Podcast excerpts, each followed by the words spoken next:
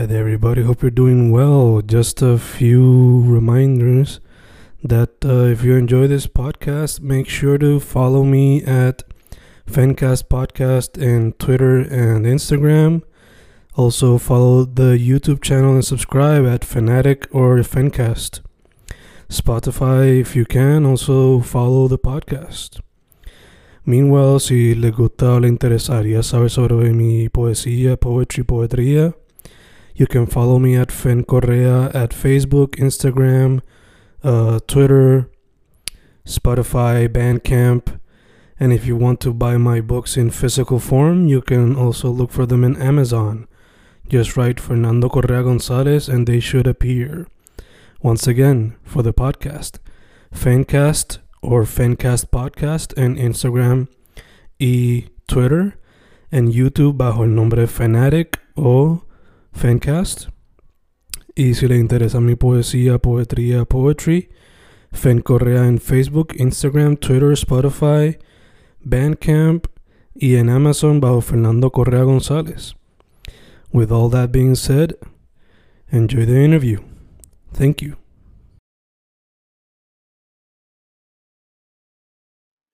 Y ahí estamos grabando, grabando, Fencas grabando, la mañana del 25 de septiembre.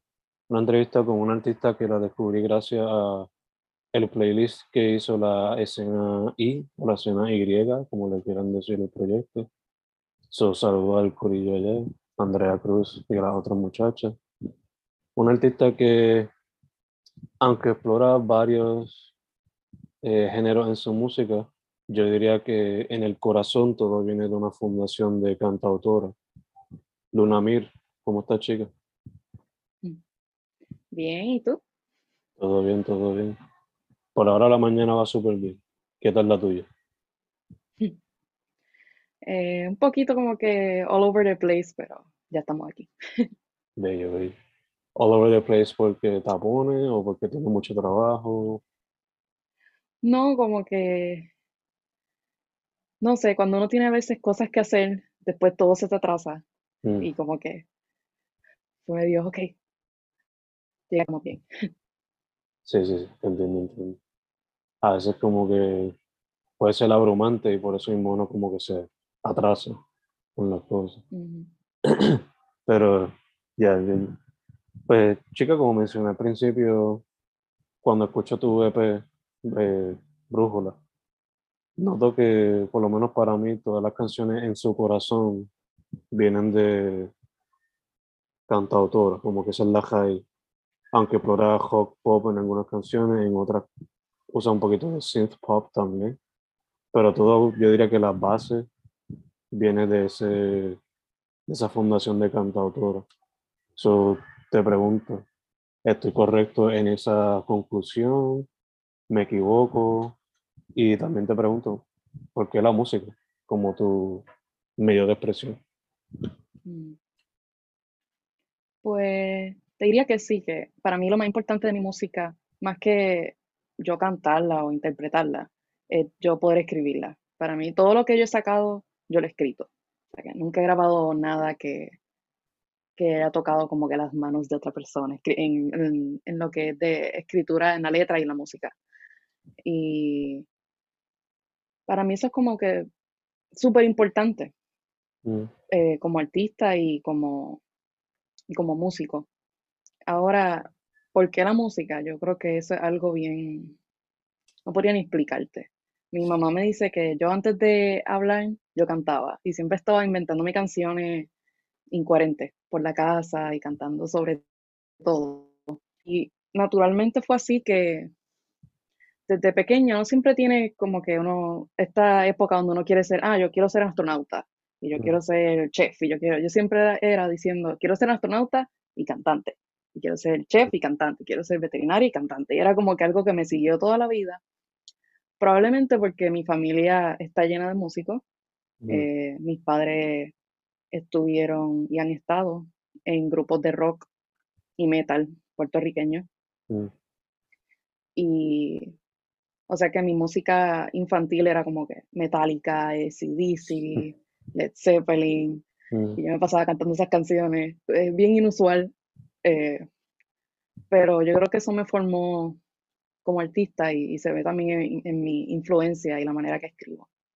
luego estudié en la libre de música y mi instrumento allí era el clavecín, que es como bien raro, nadie toca clavecín, pero yo tocaba clavecín. Y cuando estaba allí como en intermedia, creo que fue, pues un día cogí una guitarra de mi papá y como con los dos o tres acordes que me sabía, dije, ah, mamá, estoy aburrida, déjame escribir una canción. Y me juqué. Eso fue como que esta es la cosa más brutal que yo he hecho en mi vida, aunque probablemente era una canción que no era buena. yo tenía como 13 o 14 años, probablemente era una porquería, pero para mí en ese momento era como que diantre. Y, y cogí el hábito de, de escribir, escribía, escribía, especialmente cuando estaba empezando, escribía como que dos, tres, cuatro canciones la semana, porque era como que esta cosa de tengo que escribir mucho para ponerme buena en lo que hago. y, y, nada, y de ahí siguió como que yo no, no me veo haciendo algo más. Este es como que mi plan A, mi plan B, mi plan C. escribir y crear música. Ya, ya, ya, entiendo. Pues. Eh, ya que mencionas que algunos de tus familiares han estado en bandas de rock o de metal, ¿se podrían saber algunas de ellas? Y también te pregunto, ¿te ayudaron algunos de ellos en, en Brújula, en hacer el EP?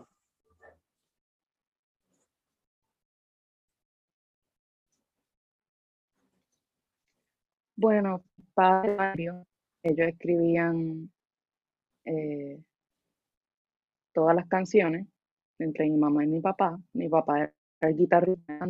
Eh, mi papá también ha estado en Deathless y, ahora mismo está un grupo que se llama Epifanía, mm. que son todos de rock o de metal. Y en Brújula, en la canción de A la Deriva, que se escucha un solo de guitarra, pues es mi papá tocando. O sea que, que yo lo invité como que quiero que toques conmigo una canción. bello, bello.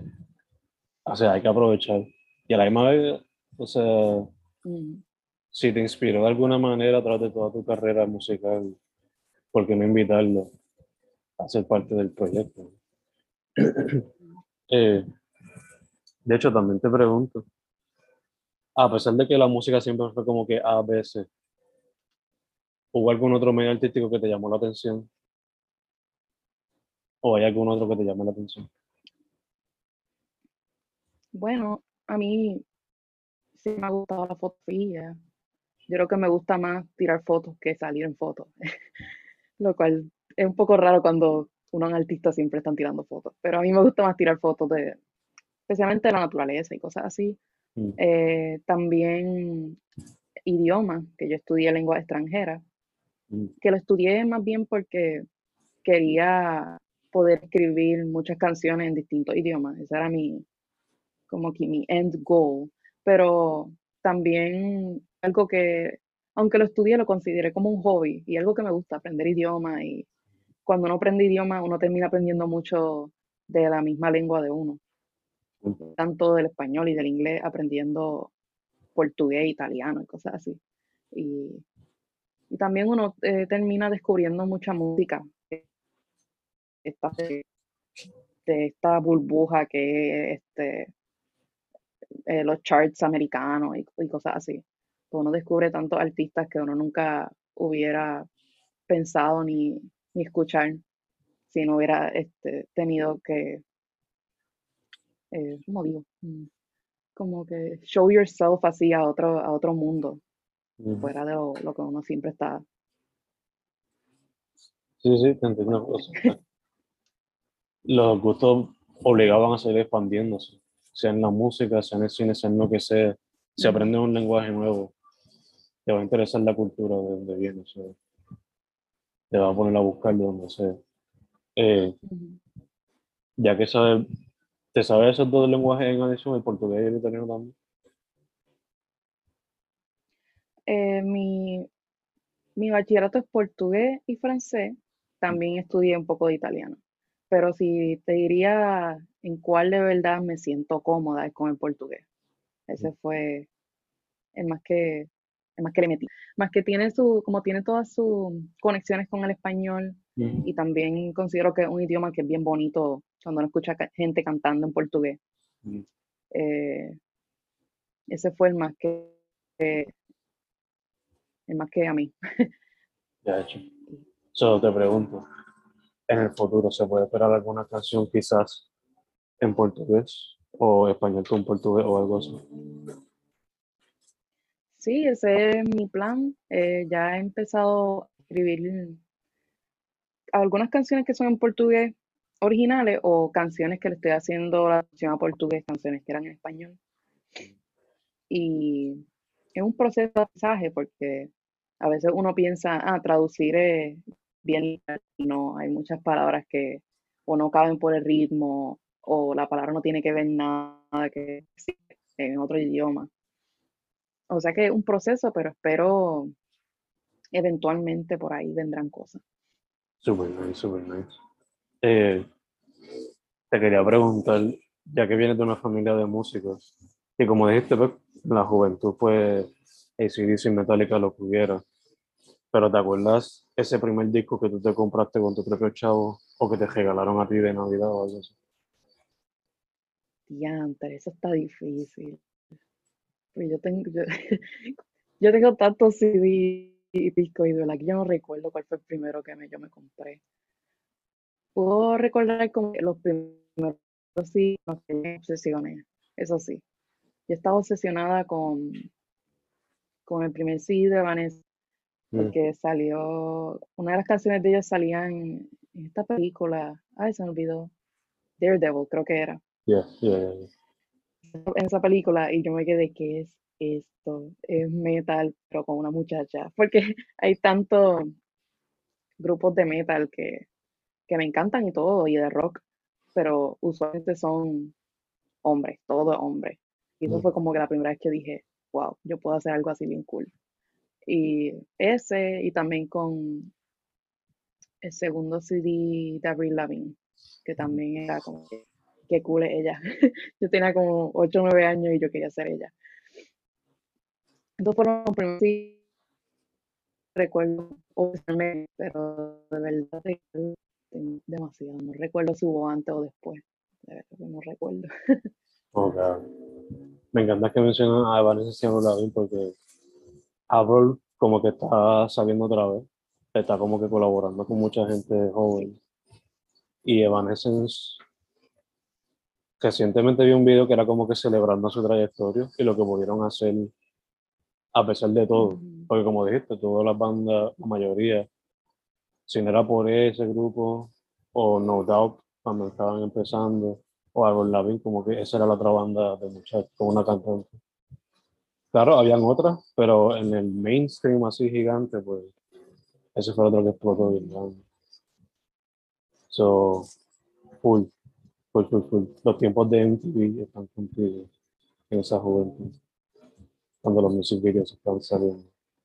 Este, te quería preguntar, por lo general, ¿qué te inspira cuando vas a escribir una canción y cómo es ese proceso creativo?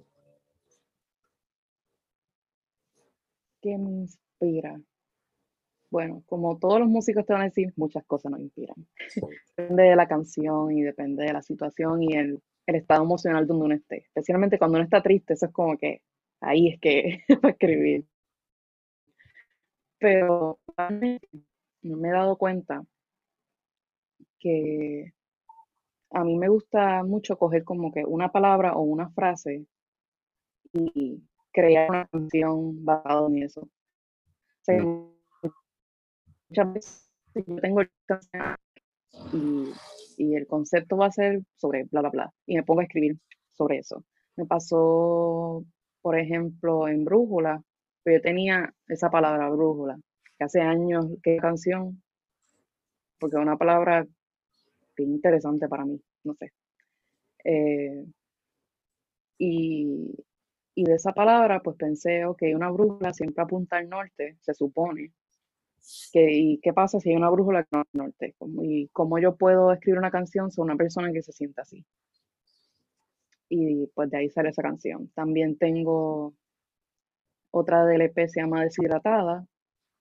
Esa canción me vino porque me puse a pensar en, en la historia de la sirenita y, y el príncipe y, siempre terminan felices, pero ella tiene que dejar todo para estar allá en la tierra.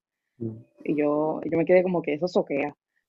Yo, no- haría eso eh, por nadie, yo creo.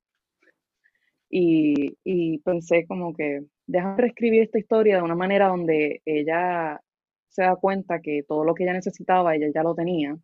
Y no es tanto que el príncipe la trató mal o algo así, es más que se dio cuenta que ella intentaba cambiarse demasiado para encajar en el mundo de esta otra persona o el mundo de...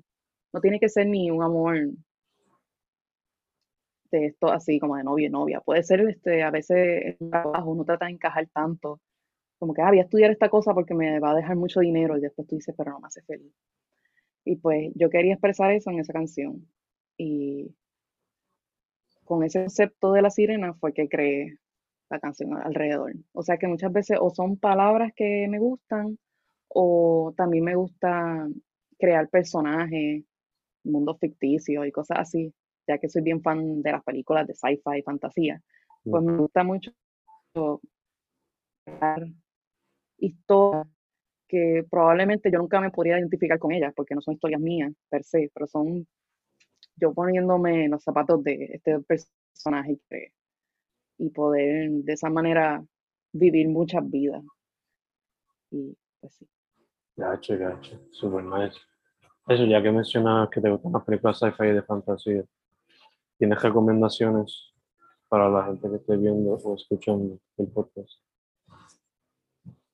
Vamos a ver. Yo siempre recomiendo, que no sé por qué mucha gente no ha visto, gente, por lo menos mis amistades, eh, la trilogía de Back to the Future. Yo no sé por qué no han visto Back to the Future. Eso para mí es como que un tipo de lo que es las películas de time travel y todo eso.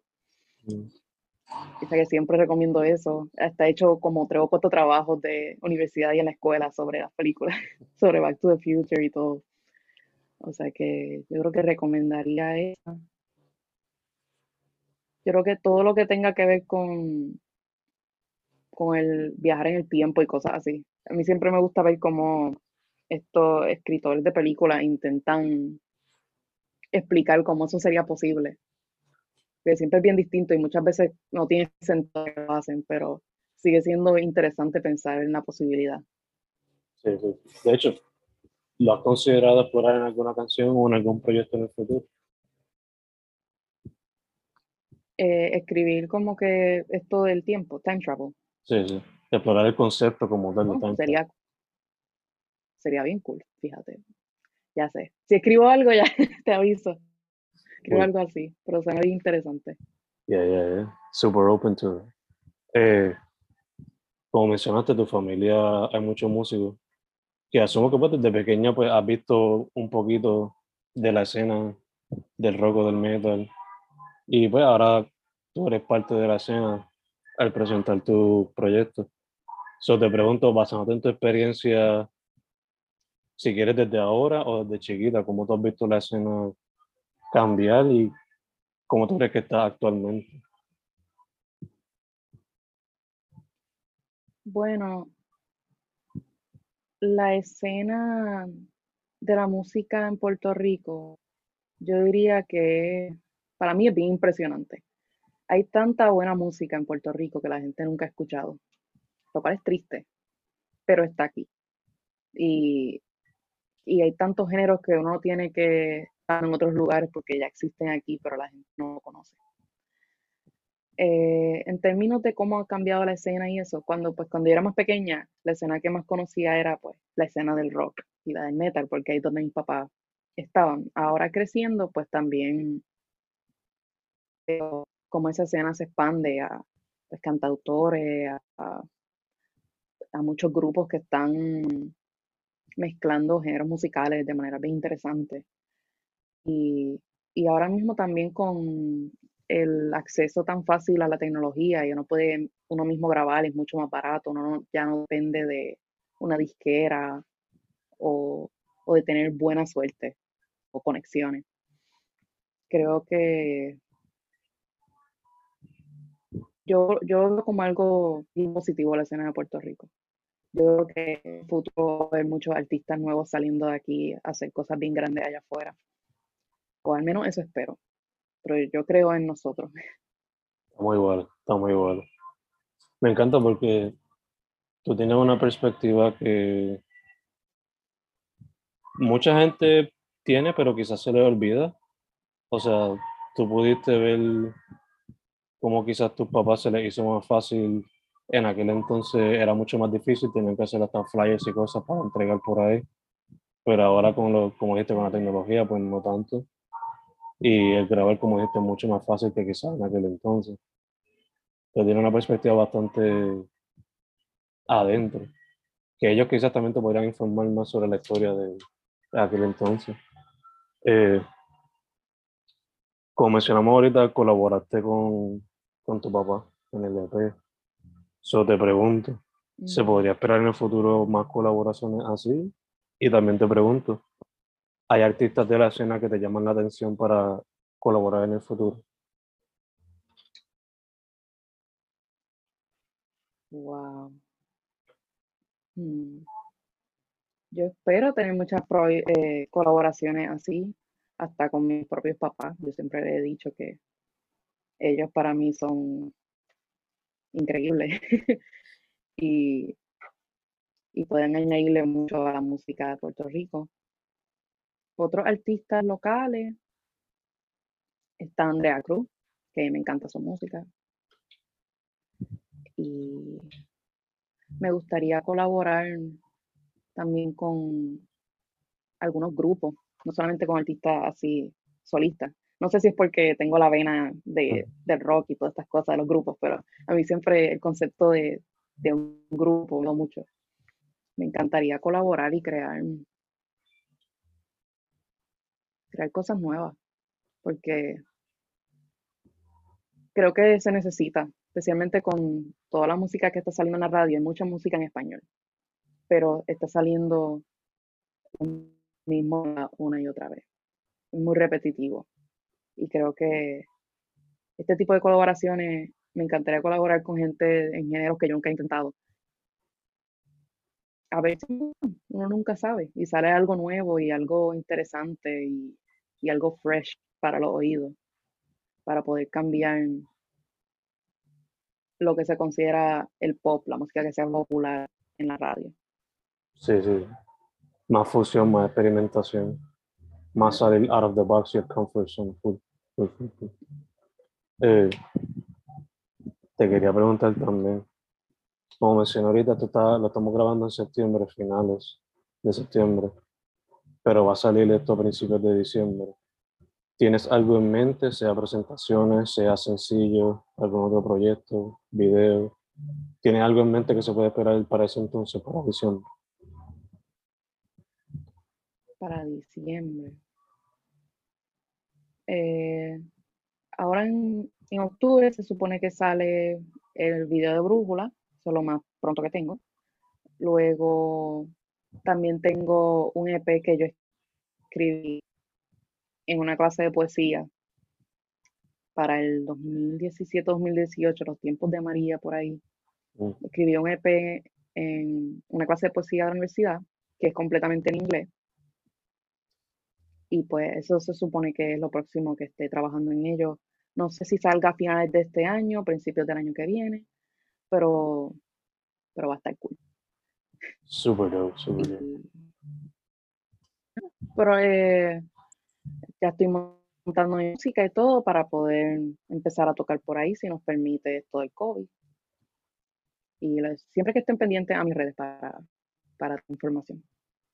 Bello, bello. De hecho, ya que mencionas las redes, ¿cuáles serían? ¿Cómo te consiguen en las redes y en las plataformas de streaming? En las plataformas de streaming me encuentran como Lunamir, en Facebook también, en YouTube también, y en Instagram como Lunamir96. Perfecto, perfecto. perfecto. Eh, volviendo un momento del proyecto nuevo que estás trabajando, ¿se puede esperar sonidos similares a Brújula o sonidos totalmente diferentes? ¿O quizás un progreso de eso a un poquito diferente? Digo, si se puede decir algo. Con- tampoco quiero que no, chote. claro. Pues con este nuevo proyecto, que técnicamente es un viejo proyecto porque lo escribí antes de Brújula. Mm. Eh, ah, sí, pues eh, es más dark que Brújula, es un sonido un poco más pesado. eh, quizás por el momento en que lo escribí, que estábamos todos pasando por, por todo lo que fue María Y cogiendo clases al mismo tiempo, y eso fue horrible, pero de algo, algo bueno salió, salió mi música para ese tiempo. Y tiene que ver más con... Mi música siempre tiene que ver con encontrarse uno mismo y el amor propio y, y la aceptación de, de que I'm good enough. Ese tipo de cosas que yo creo que es importante y bien difícil de encontrar. Yo todavía estoy en ese proceso. Este, tiene que ver con eso y también con conseguir tus sueños, que yo creo que es algo que es fácil decir, decirlo, ah, voy a seguir mis sueños, pero es bien, difícil hacerlo. Y creo que se ve bien reflejado en este EP. Tiene sonidos electrónicos mezclados con instrumentos más acústicos, orgánicos, como se ve bien presente en la canción Mm. pero yo creo que sí que es más oscuro. Son temas más oscuros, un sonido más oscuro.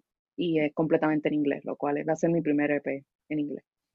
Super dope, super dope. En ese caso, mi reto personal para ti sería que el proyecto después de ese sea completamente en portugués. Pero ahora te que decidir de qué pues, que es la artista. Este, Wow, sí. hay que sentarme. Pero se puede, se puede, hacer, se puede. Sí, se puede, yo, yo sé que yo puedo, pero tengo que sentarme y hacerlo. Sí. Eh, pues chicas, acá cerrando otra vez las redes sociales para que la gente sepa dónde conseguiste y, y el trabajo. Pues sería Lunamir en Spotify, Apple Music y todas las plataformas digitales. Facebook y en YouTube también es Lunamir. Y en Instagram, Lunamir96. Bello, bello, bello. Pues chicas, primero que todo, gracias por decir que sí para la entrevista. Se nos dio. No hubo problemas de luz. Cualquier Un cosa me avisa. Sí.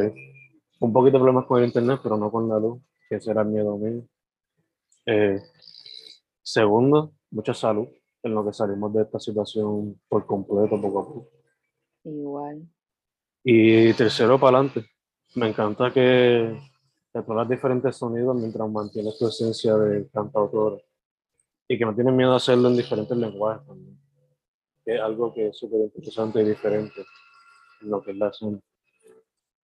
So, yeah, ¿verdad? Para adelante y can't wait a ver qué viene en el próximo proyecto y futuros proyectos. Eh, yeah, gracias. Y saludo a tu papá porque yo creo que escuché el nombre Deathless back in the day, cuando yo estaba más metido a la escena del metal.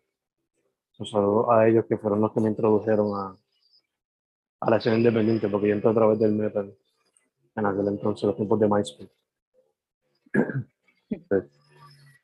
Su nombre es Lunamir. Su música se consigue bajo ese mismo nombre en todas las plataformas de streaming, en YouTube también. Lunamir 95 o 96. 96 en Instagram. 96 en Instagram. Chica, una más, muchas gracias. Gracias a ti.